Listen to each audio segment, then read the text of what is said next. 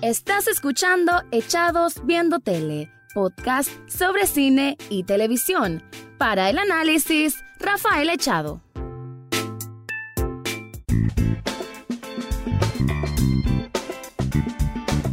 Bienvenidos a un nuevo episodio de Echados Viendo Tele, el programa donde van a escuchar siempre una crítica, comentario, opinión sobre alguna serie y a veces sobre películas. En esta ocasión voy a hablarles sobre el final, un duro final, creo que muy dramático final, de una serie que durante seis años realmente propuso algo distinto para lo que se conoce como la televisión o la pantalla chica, siendo una serie vanguardista o la bandera que en su momento tuvo Netflix que fue a inicios de lo que sería esta plataforma de streaming tan importante como lo es ahora, pero que en aquellos años, en 2013, en julio 2013 para ser exacto, la verdad que la gente todavía no comprendía muy bien de qué trataba esto. Incluso eh, muchas de las actrices que participan en la serie que les estoy comentando, al comienzo, en el momento del casting, y lo pueden ver en un video que hay por ahí que ellos mismos colgaron, decían de que estaban como inseguras de qué tipo de producción audiovisual se estaban metiendo. Incluso algunas de ellas creían que era una serie web, algo de muy poca, digamos, exposición. Por el contrario, lo que es Orange is the New Black se convirtió sinceramente en una voz muy importante, sobre todo para las mujeres, ¿no? Al tratar de retratar lo que es las historias, las tramas, los pormenores, las injusticias, sobre todo, de lo que es el sistema de prisión en Estados Unidos, el sistema carcelario, el sistema penitenciario. Y realmente creo que es una serie que aunque sufrió sus altibajos en el alrededor de estas siete temporadas, y de la que voy a hablar es la temporada siete y final, creo de que en sí es un producto que de alguna forma sabe muy bien cómo tener una identidad. Es cierto que a veces quizás se iban muy a lo ligero en la parte de comedia, a veces tal vez se iban muy a lo extremo en la parte dramática, pero supieron mantener de alguna manera un cierto balance. Hay temporadas que son mejores que otras, hay historias, eh, secuencias de trama que son mejores que otras, pero en definitiva que es una serie que jamás llegó a aburrir. Creo que siempre se retó a sí misma a tratar de contar algo nuevo y contarlo bien. Y creo yo de que todo se debe a una gran cohesión entre todas las actrices, porque estamos hablando de esto, puede ser un 80, 90% mujeres, lo cual es, en estos tiempos sobre todo, es súper importante que haya tanto, tanto trabajo actoral para mujeres y una serie directamente para mujeres que curiosamente yo no la siento específicamente solo para mujeres, para todo público. Yo como varón realmente siempre eh, la esperé año tras año eh, ver la nueva temporada de Orange is the New Black y no me sentía es precisamente como que estoy viendo un producto femenino.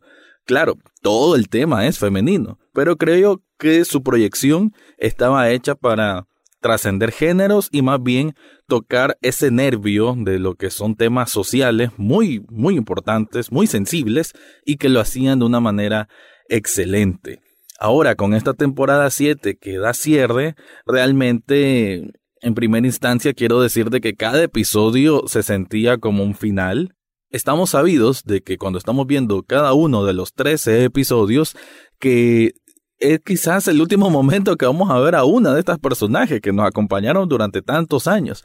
Entonces, ese sentimiento se hace como un pequeño nudo en la garganta, la verdad, por cada episodio, porque saber que conocemos tanto de la vida de estas mujeres, de esta ficción, ¿verdad? Pero que a final de cuentas refleja muchas de las vicisitudes y de los problemas, de las complicaciones que puede tener una mujer en realidad en esas circunstancias, que viven muchas mujeres en esas circunstancias, ya sea en Estados Unidos o en el mundo, y, creo yo pues de que eso hace que el espectador, yo como espectador, tenía una conexión especial con todas ellas, sentía que puedo conocer sus motivaciones, puedo conocer su trasfondo, quizá por ahí alguna que otra pudieron haberla explorado un poquitín más, pero eh, a detalles, la verdad que a detalles.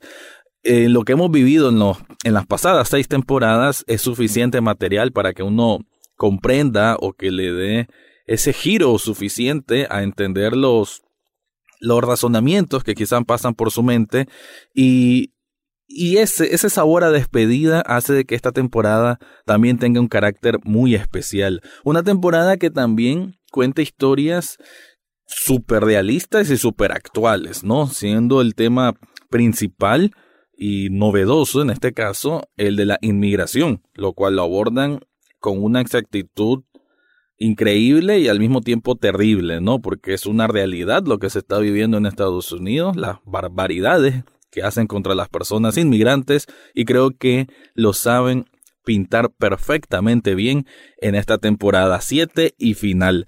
Así que bueno, ese fue mi intro. A continuación voy a hacer un review que voy a tratar de no dar tantos spoilers y tampoco meterme tanto de lleno porque si no no terminaría nunca. La verdad que Orange is the New Black es una serie de muchísimas capas, de muchísimos temas que aunque, y repito, a medida de su transcurso de todos estos años tuvo sus altibajos, creo que, y sobre todo con esta temporada final, la dejo como una de las series más importantes de la década, definitiva, y una de las series que cualquier amante seriéfilo tiene que ver. Ahora sí, a continuación, mi opinión sobre la temporada 7 y final de Orange is the New Black. ¿Qué decir de una serie en que estamos viendo a mujeres tratando de conseguir y de formarse sonrisas en medio de una situación tan adversa y tan pesada y tan fea, ¿no? Como estar en la cárcel.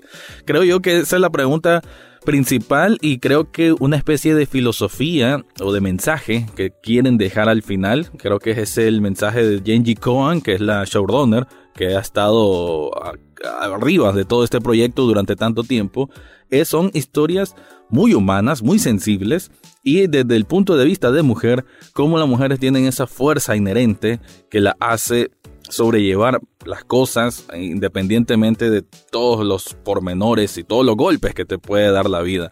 Unas mejores que otras, pero creo yo que esa es la, la esencia del mensaje que nos tratan de, demostrar.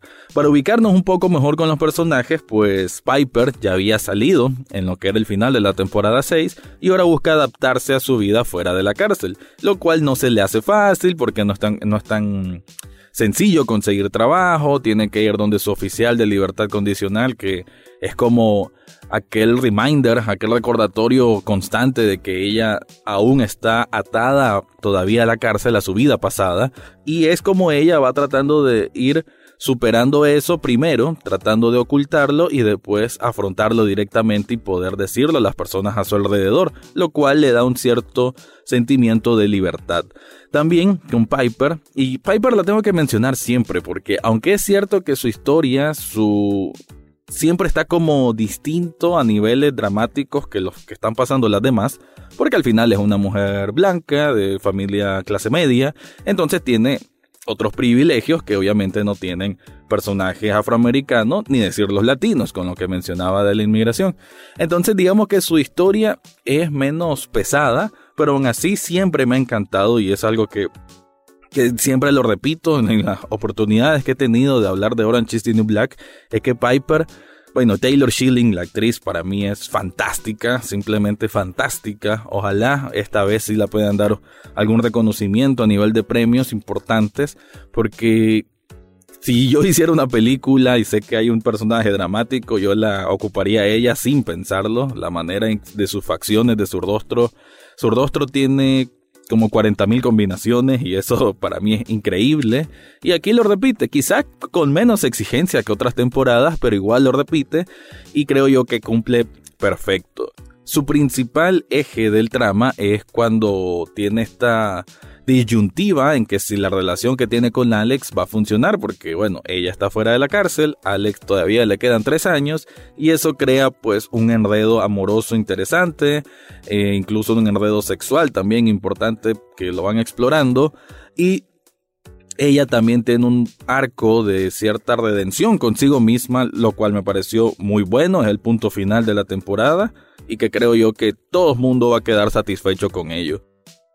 Quería empezar con Alex, con, perdón, con Piper, bueno, con Piper y Alex, porque son las que, como le dije antes, son las que menos están sufriendo como tal, y voy a ir escalando en lo que es sufrimiento.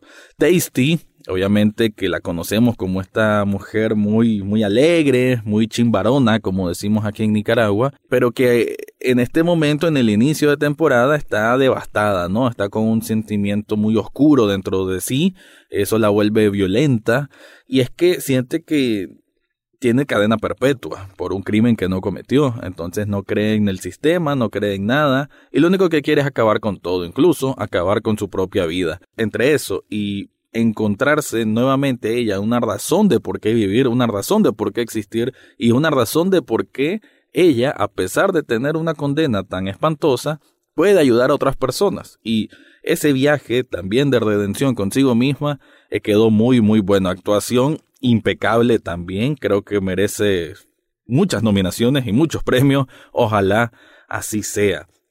Y el tercer tema, quizás de los más importantes, es como lo decía, lo de inmigración, lo del ICE, famoso ICE, ¿no? Que es la agencia esta que, que deporta a los inmigrantes en Estados Unidos y que tienen prácticamente, y lo muestran muy bien en esta temporada, que a las personas inmigrantes las tienen detenidas, y digo detenidas entre comillas, porque prácticamente son presas al igual que las presas de Litchfield. Y eso es un paralelismo que lo muestran muy bien y que es parte de esa forma de decir todas las injusticias que existen, todas las barbaridades que existen en el manejo de las de, estas personas inmigrantes, sin importar de que tengan hijos ahí, familia, de que tengan trabajo, es simplemente una cuestión de ir erradicando al inmigrante gracias a las políticas obviamente de Donald Trump que son peores que nunca. No es que no existieran antes pero ahora están peores.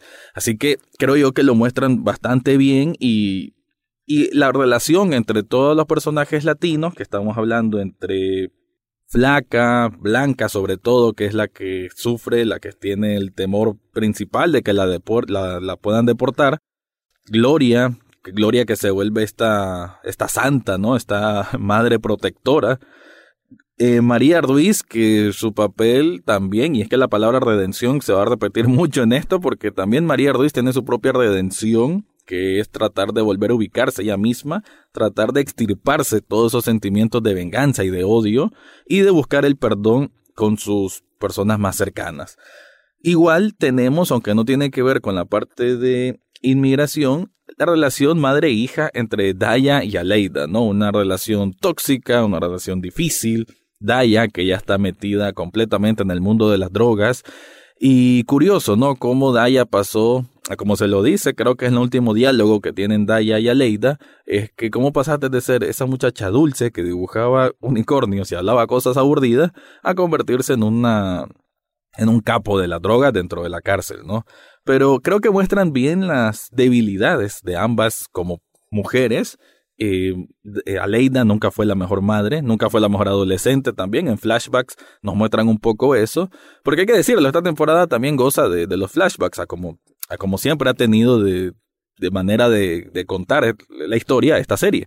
Y, y vemos, ¿no? Esta relación complicada, madre-hija, e en que cada una tiene, digamos, la razón hasta su hasta cierta forma tienen razón en la manera y las cosas que hacen. Daya, claro, obviamente se metió en el mundo ilegal, pero ya estando dentro de la cárcel, ya como que no le importa nada, sabe que no puede irle peor, entonces simplemente ella va sumando qué sé yo, sumando ardores, sumando ardores. Su mamá trata de enmendarla, pero su mamá también es una mujer que eh, la vida la ha llevado también a cometer errores. Entonces es una relación muy extraña, ¿no? Una dualidad ahí que se forma muy interesante a la vez de, de ver.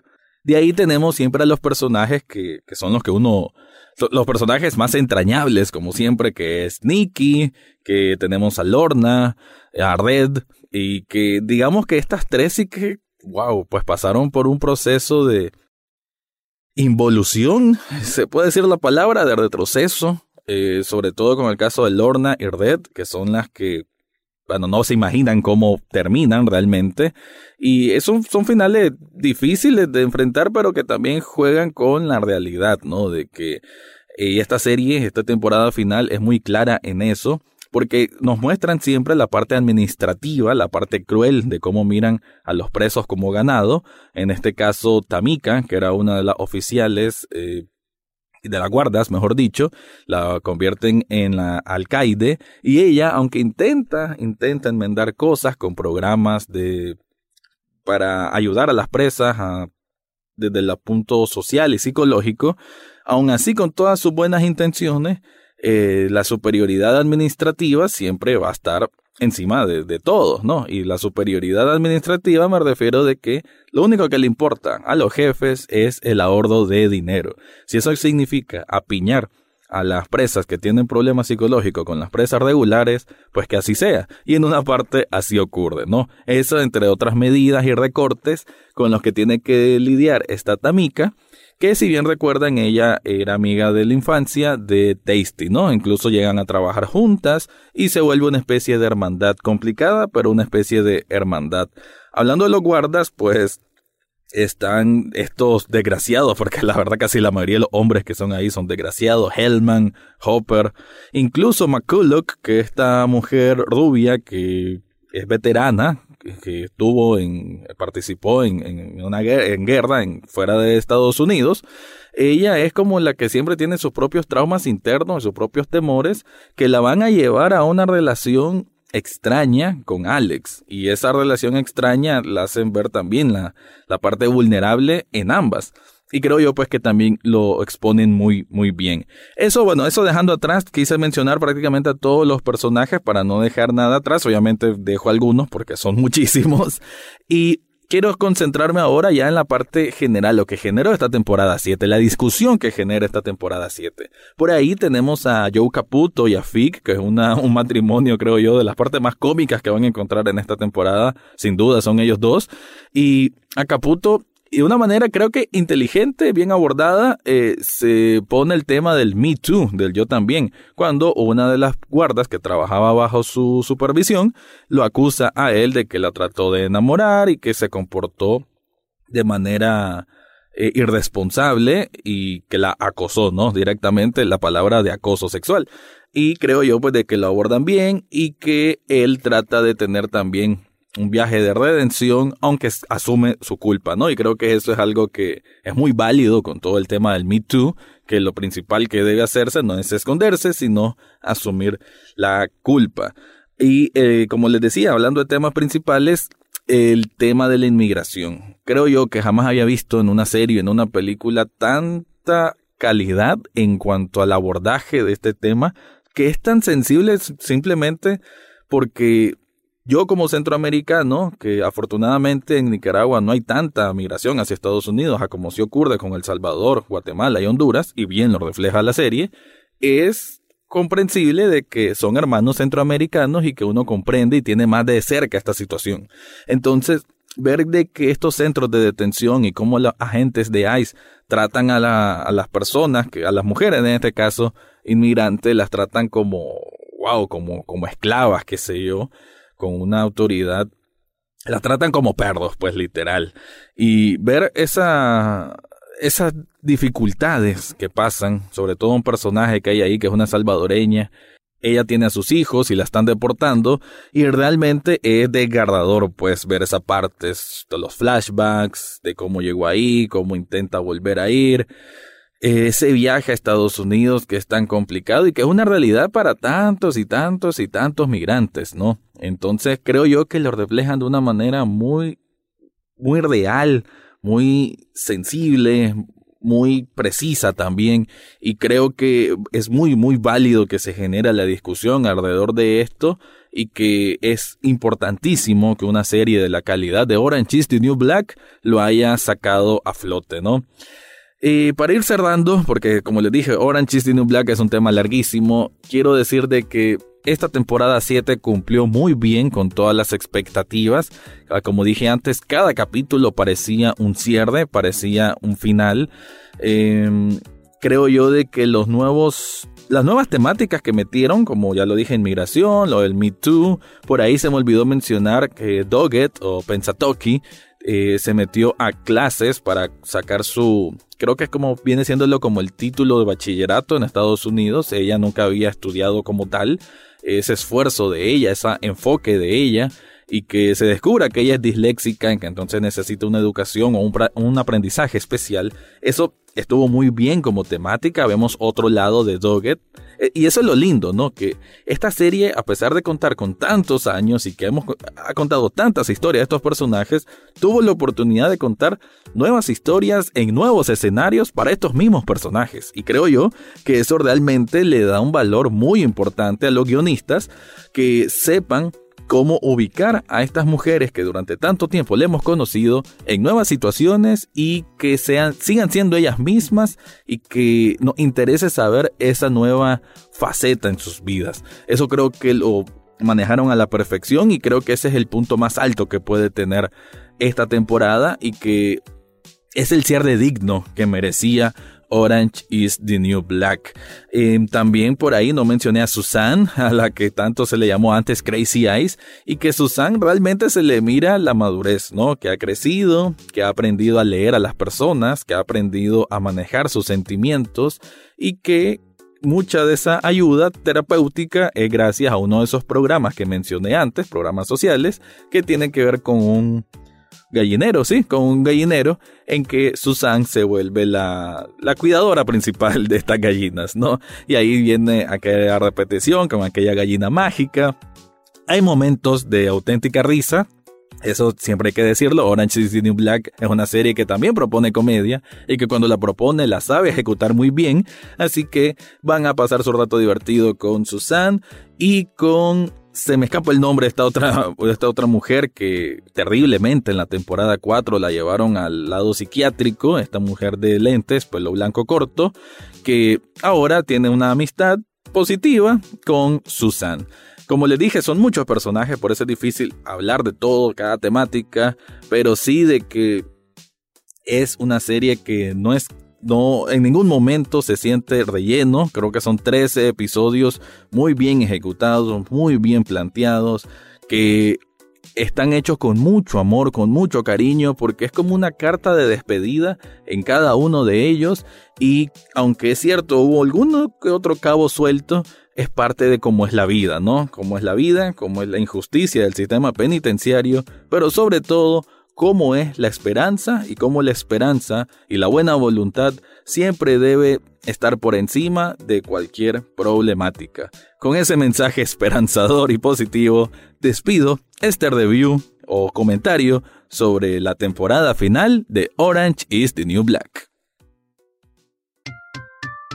Eso fue todo por hoy en Echados Viendo Tele. Recordad seguirnos en Facebook, Twitter e Instagram. Además, podés estar al tanto de cada episodio en Spotify, iTunes, Google Podcast o hasta en YouTube. Gracias por escuchar y será hasta la próxima semana.